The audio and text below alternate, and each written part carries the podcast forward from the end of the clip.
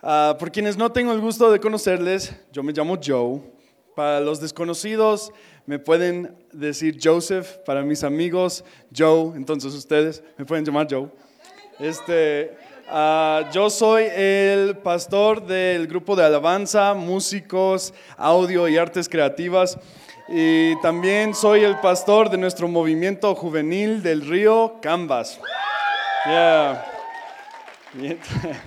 Gente mi gente. Va. Pues wow. Tengo algo, tengo algo que compartirles que a mí me ha tocado mucho el corazón. Pero antes, antes de todo, quisiera que tomáramos nada más un minuto, un minuto de calidad para pedir por nuestro apóstol. Señor, te pedimos por nuestro apóstol, Señor, pedimos sanidad. Pedimos algo milagroso, Señor. Tú eres el Dios de milagros, eres el Dios de promesas, Señor. Y todo lo puedes hacer, Señor. Y te damos las gracias porque tú harás, tú cumplirás. En el nombre de Jesús. Amén. Pues vamos a estar viendo el texto. ¿Por qué no se ponen de pie en lo que leemos esta escritura? Va. Les voy a decir algo muy real y quiero que todos en esta iglesia tengamos esto bien entendidos en nuestro corazón. Nosotros honramos la palabra, lo que dice es aplicable, es posible y es verdad. ¿sí? Créanlo que si la Biblia dice que si simplemente habla de lo que está pasando aquí, puedes creer que para tu vida es aplicable, para tu vida es posible y para tu vida es verdad. Yo creo que hay que entender que las letras rojas están compactas de la habilidad de tener fe que puede pasar, ¿no? Entonces voy a estar leyendo Salmos 51, versículos, hace viento, perdón, versículos 7. Y dice, purifícame de mis pecados y quedaré limpio. Lávame y quedaré más blanco que la nieve. Devuélveme la alegría. ¿ok?, Deja que me goce ahora que me has quebrantado. Desastres. No sigas mirando mis pecados, quita la mancha de mi culpa. Crea en mí, oh Dios, un corazón limpio y renueva un espíritu fiel dentro de mí. Hay un espíritu de fidelidad, iglesia. No me expulses de tu presencia y no me quites tu Espíritu Santo.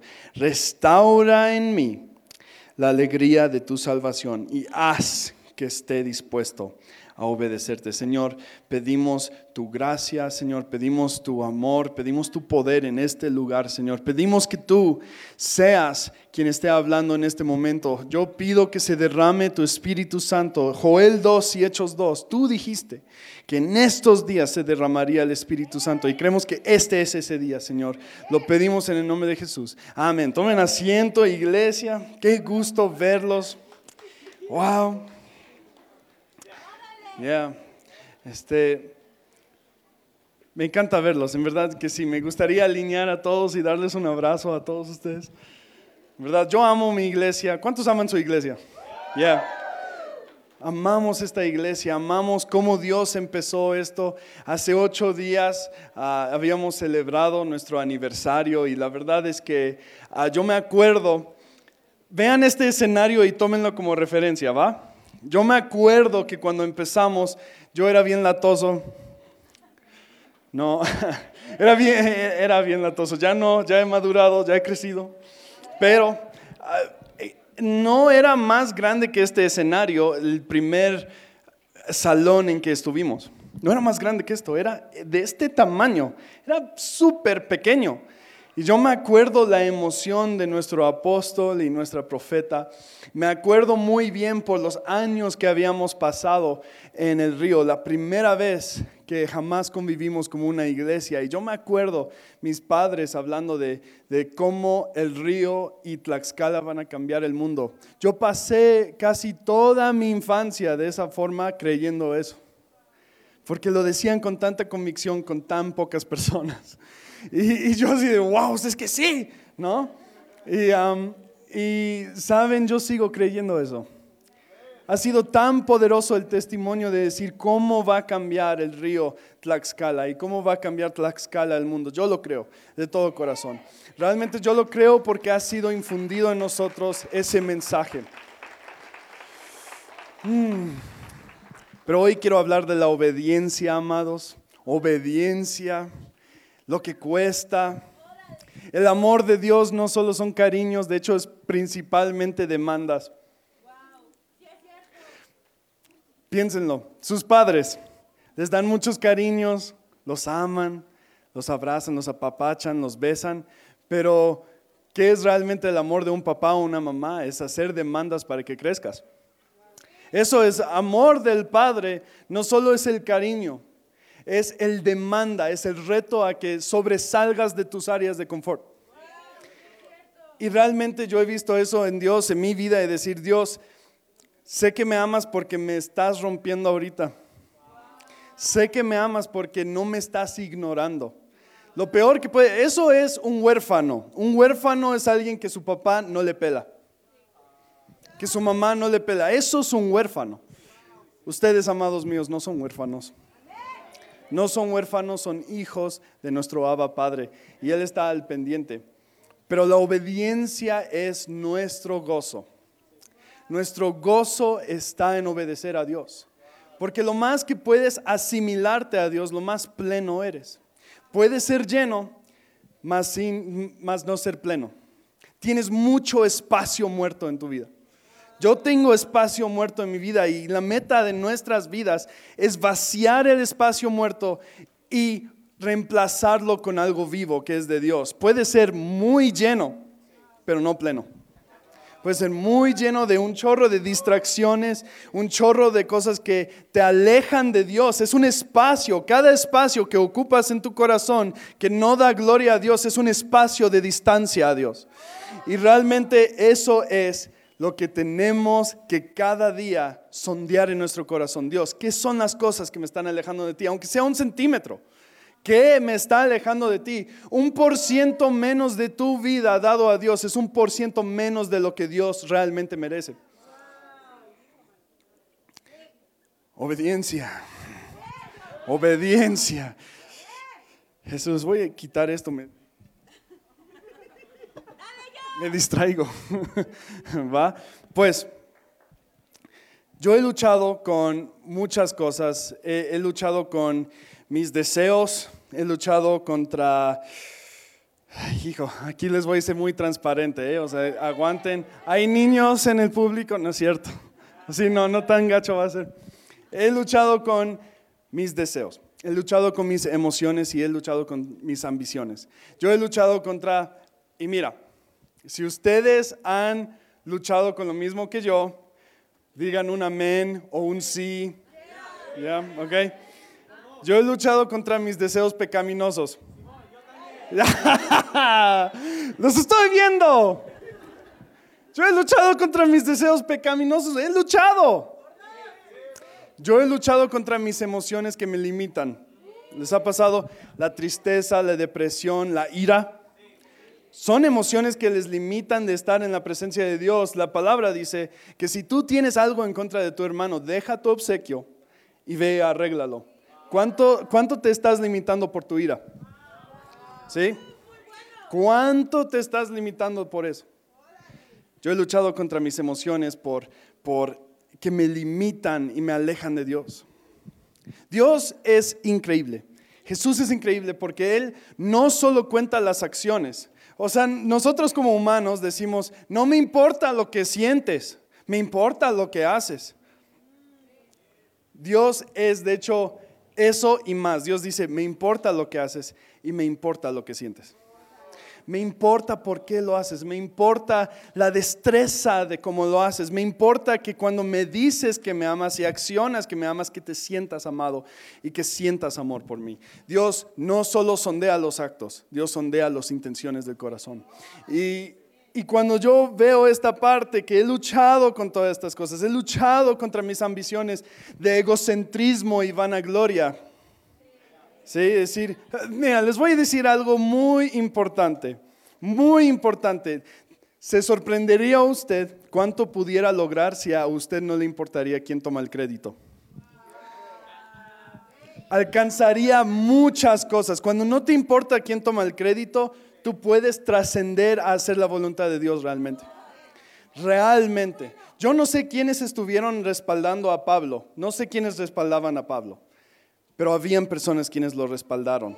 Y quizá habían muchas personas que debieron de haber tomado el crédito de Pablo, pero no lo tomaron. Y se lograron cosas grandes.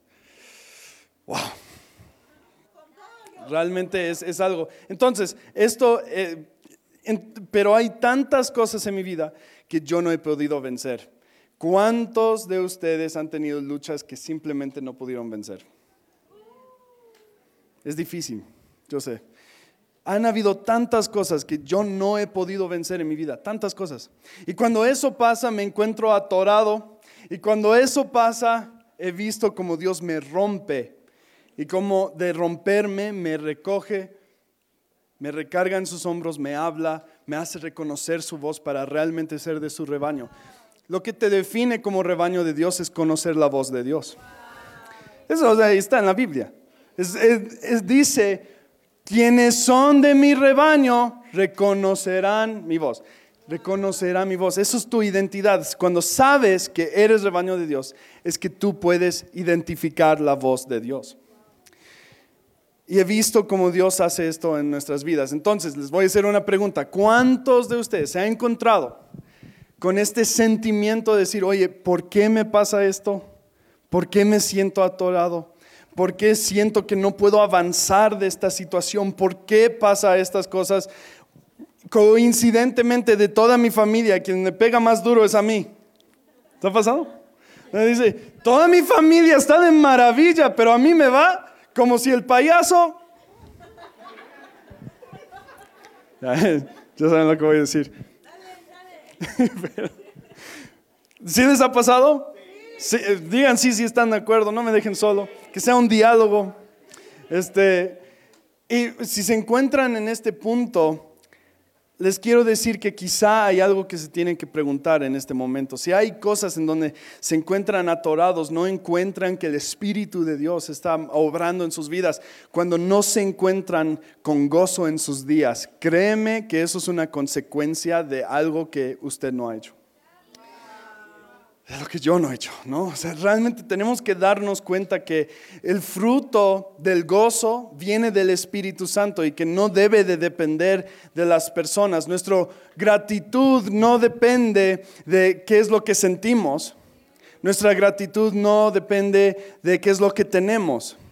La gratitud depende de quienes somos. Quienes somos es lo que va a hacer que seamos agradecidos, hijos de Dios. Hijos de Dios con el Espíritu Santo, omnipotente, 100% en el centro de nuestro ser, con todos los frutos del Espíritu Santo a la disposición de nosotros.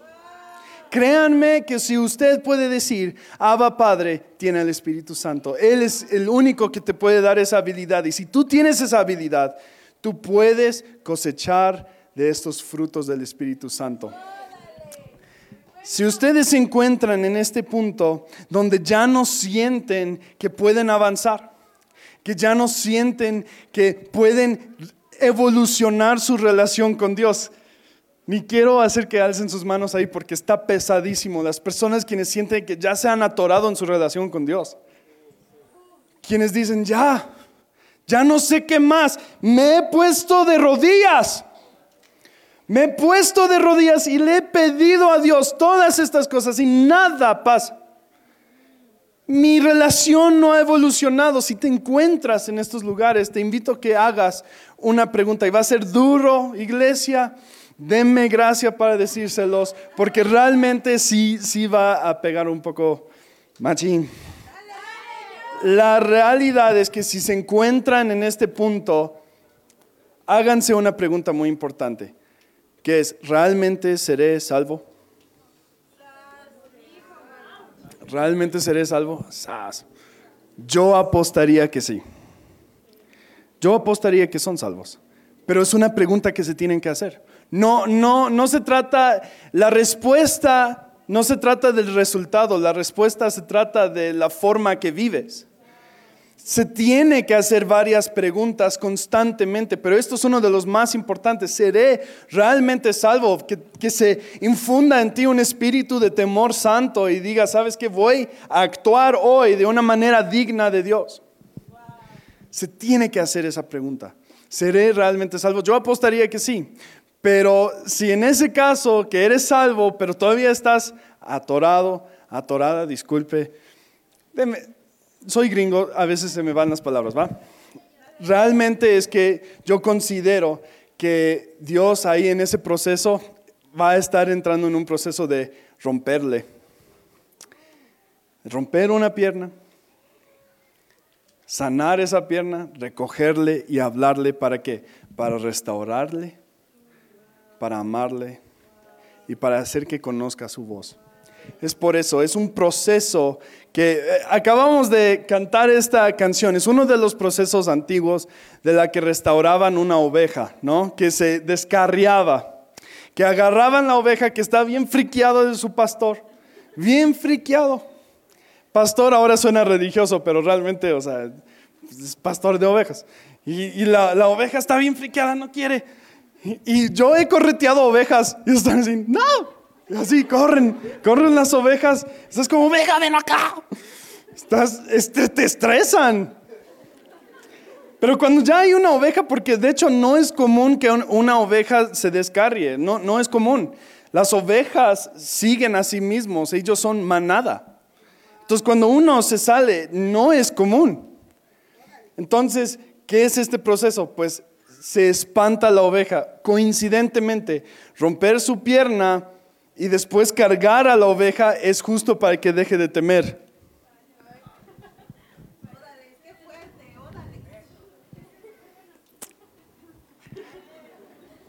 ¿Qué hará Dios para que dejes de temerle? Ah? De esa manera. ¿Qué hará Dios para que dejes de temer que Él le incite? ¿Qué hará Dios?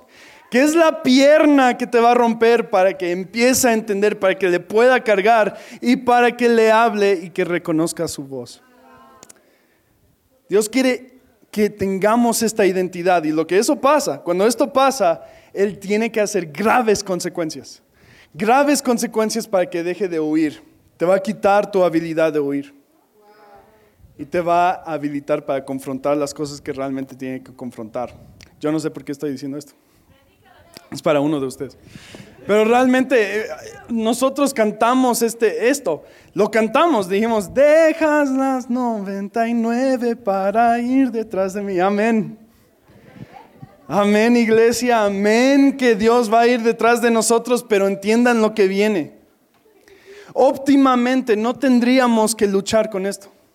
Óptimamente no tendríamos que pasar este proceso, pero al final del día tener la identidad de una oveja de Dios, tener la identidad de reconocer la voz de Dios, nos habilita a obedecer a Dios. Y obedecer a Dios es nuestro gozo. En serio que lo es. Es un interperi, es un proceso donde hacer la voluntad de Dios te va a hacer sufrir. Pero entiende que tú eres tres partes. Tú eres cuerpo, alma, espíritu.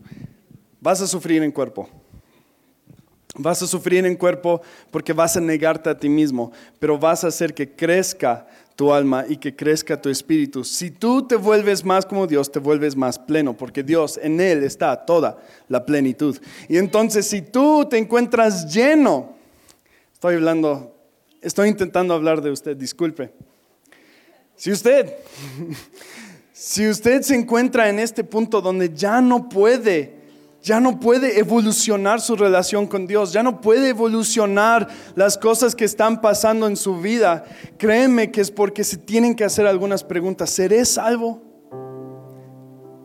¿Acaso Dios está intentando restaurar mi oído a su voz? ¿Acaso será que Dios necesita que yo pase el proceso de ser cargado o cargada para entender lo que Él está diciendo? Cuando no escucha la voz del pastor, siga la manada. Cuando no escucha esa voz, empieza a ver los hermanos que sí están actuando en la fe, que ellos ve que tienen una plenitud, síganlos. Pablo dijo, imítanme a mí como yo imito a Cristo. Dice, si ustedes no tienen las respuestas, sigan a esta persona. Quizá no sepas escuchar la voz todavía. Quizá no entiendas todas estas cosas que Dios está diciendo y que en serio está caminando contigo como en un camino de Maús, pero sin embargo no lo identifica. Quizá eso eres tú. Pero cuando esto pasa y no sabe qué pasos tomar, toma los pasos de otro justo. Toma los pasos del otro justo, porque esa persona sabe lo que es el sacrificar su voluntad para así tener la plenitud de Dios. No hay nada que tú puedas hacer, nada que tú puedas hacer humanamente que te va a hacer pleno, pero son las cosas, revelaciones divinas que Dios tiene que va a hacer que sea más como Dios. Entiende, amado, que usted es alguien que tiene que entrar al llamado de Dios. ¿Y esto qué es? Menguarte para que crezca Él. ¿Eso qué es? Tomar tu cruz y seguirle. ¿Eso qué es? Acompañar a Jesús. Qué hermoso, acompañar a Jesús en su yugo. Pero es despojarte de tus cargas. Hay cargas que todavía queremos cargar. Hay cargas que todavía queremos traer a nuestras espaldas. Hay cosas que todavía no los hemos entregado a Dios. Porque la carga quizás es valioso para ti. Sepa por qué. Pero hay cargas que todavía te traes. Pueden ser tus malos hábitos. Puede ser tu falta de practicar la oración. Puede ser tu falta de fervor y las cosas que te permiten comodidad humana, que son estas cargas que no puedes despojar. Y por no poder despojarlo, usted está lleno, pero no pleno. Y eso es cuando empiezas a despojar estas cosas, uno por uno. Decir, Dios, yo despojo de este hábito que sé que no te agrada. Yo despojo de decir mentiras. Despojo tener una indiferencia hacia ti. Y ahora te lo entrego. Y ahora yo tomaré tu carga. Pero la carga de Jesús es realmente valioso. Y no estás solo. Si fueras solo, si solo tuvieras la carga de Jesús, sin Jesús, no te aguantarías. Pero ya que Jesús está contigo, ¿quiénes creen que Dios es un Dios real? ¿Quiénes creen que Dios es un Dios verdadero? ¿Y quiénes creen que Dios es un Dios sobrenatural? Si crees eso, cree que su poder será dentro de ti. Dios pagó todo el precio y Él lo conoce más que nadie. Pagó todo el precio para que Él pudiera distribuir entre sus preciosos y hermosos hijos 100% el Espíritu Santo dentro de ellos. No crean que el apóstol tiene 50% del Espíritu Santo, que yo tenga el 10 y que la profeta 40. No, 100% Espíritu Santo está dentro de ti, tanto como en el ángel del Señor como en ti. Esto es el Espíritu Santo distribuido a ti si tú crees en Dios. Si tú crees en Jesús, si tú crees en Él. Si se están encontrando atorados, háganse la pregunta, Señor, ¿seré salvo? Y si soy salvo, regrésame el gozo de mi salvación. Regrésame el gozo de mi salvación. El Espíritu Santo es quien tiene todos estos frutos. Es un huerto que está a la lista y en la espera de que nosotros vayamos y cosechamos. Pero aquí está el punto. El Espíritu Santo está a la lista y espera. Pero le toca a usted ir a ese huerto, laborarlo, cosecharlo y después disfrutarlo. El Espíritu Santo siempre está listo. Está a la lista y espera. Tienes libre acceso al Espíritu Santo, pero depende de usted cuándo accederá. Y cuando entra ahí va a ver que hay muchas cosas que va a tener que despojar. Muchas cosas que va a tener que despojar y cuando salga de ese huerto, muchas cosas que accionar.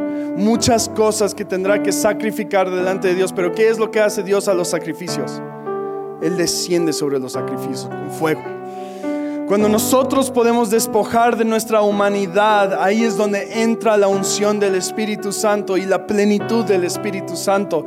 Me fascina Hechos donde dice que Pablo y Juan se gozaron porque compartieron en el sufrimiento de su Señor. Qué paradoja, ¿no? Qué paradoja fue eso, que ellos estaban gozando en un sufrimiento. Eso quiere decir que no estaban llenos de su humanidad, estaban plenos en el Espíritu Santo. Que no fue algo que ellos pudieran elegir, sino que el Espíritu Santo estaba gozando de que estaban cargando una cruz. Los primeros en cargar la cruz. Qué hermoso es Jesús que no dijo, que no dijo, carguen su cruz y véanme, ahí les espero. Hubiera sido bonito escuchar eso, ¿no? Oye, pon tu cruz y ahí nos vemos. Te espero. No. Jesús no es de esperar de esa manera. Jesús dice, carga tu cruz y sígueme, no estás solo.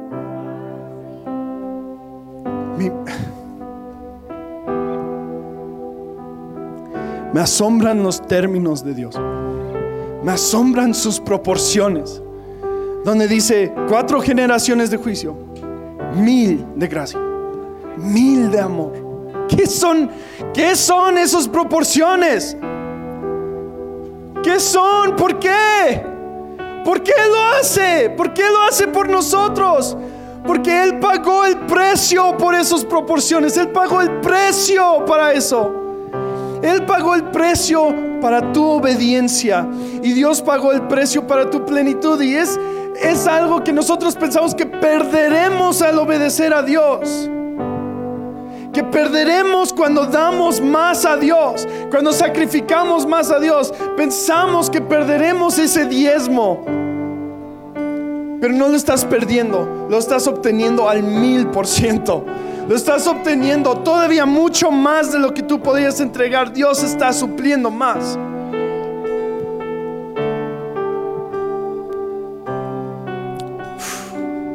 Juan dice, lo único que Dios quiere que hagan es que crean en quien Él ha enviado. Jesús obedeció hasta el final.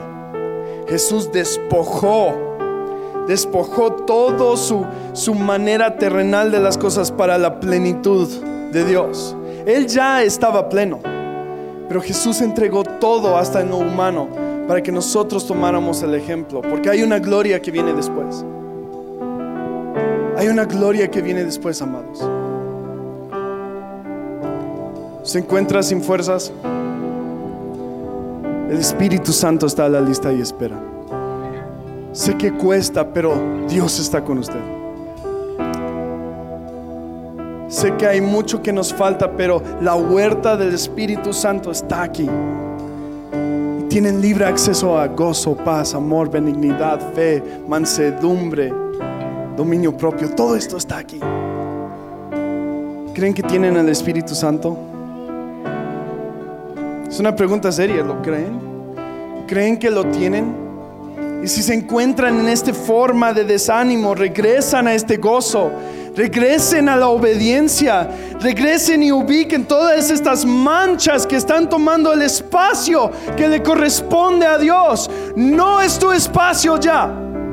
El Espíritu Santo ha entrado en ti para tomar todos tus espacios. El Espíritu Santo ha tomado cada cosa en tu vida para reemplazarlo con vida. Regresen al gozo de la salvación. Yo digo, yo regresaré al gozo de mi salvación. Yo regresaré a la obediencia. Regresaré al gozo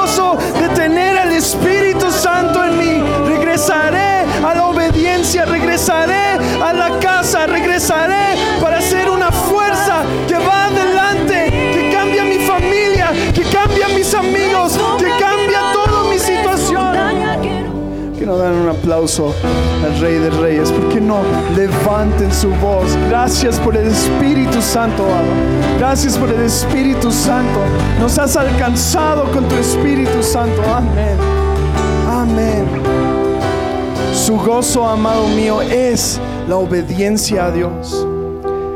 ¿Cuánto se está perdiendo por el riesgo de fallar? ¿Cuánto está perdiendo por el riesgo de fallar? ¿Cuánto no están dando a Dios por el riesgo de quedarse cortos? Pero su plenitud está en la obediencia. Usted tiene que hablar y declarar sobre sí mismo un espíritu de fidelidad. Decir, Dios, dame el Espíritu Santo para que esté dispuesto a obedecerte. Oh Dios, que nos des la disposición para obedecerte. Somos débiles, la carne es débil, pero el Espíritu está dispuesto, Señor. Y te damos gracias, Señor.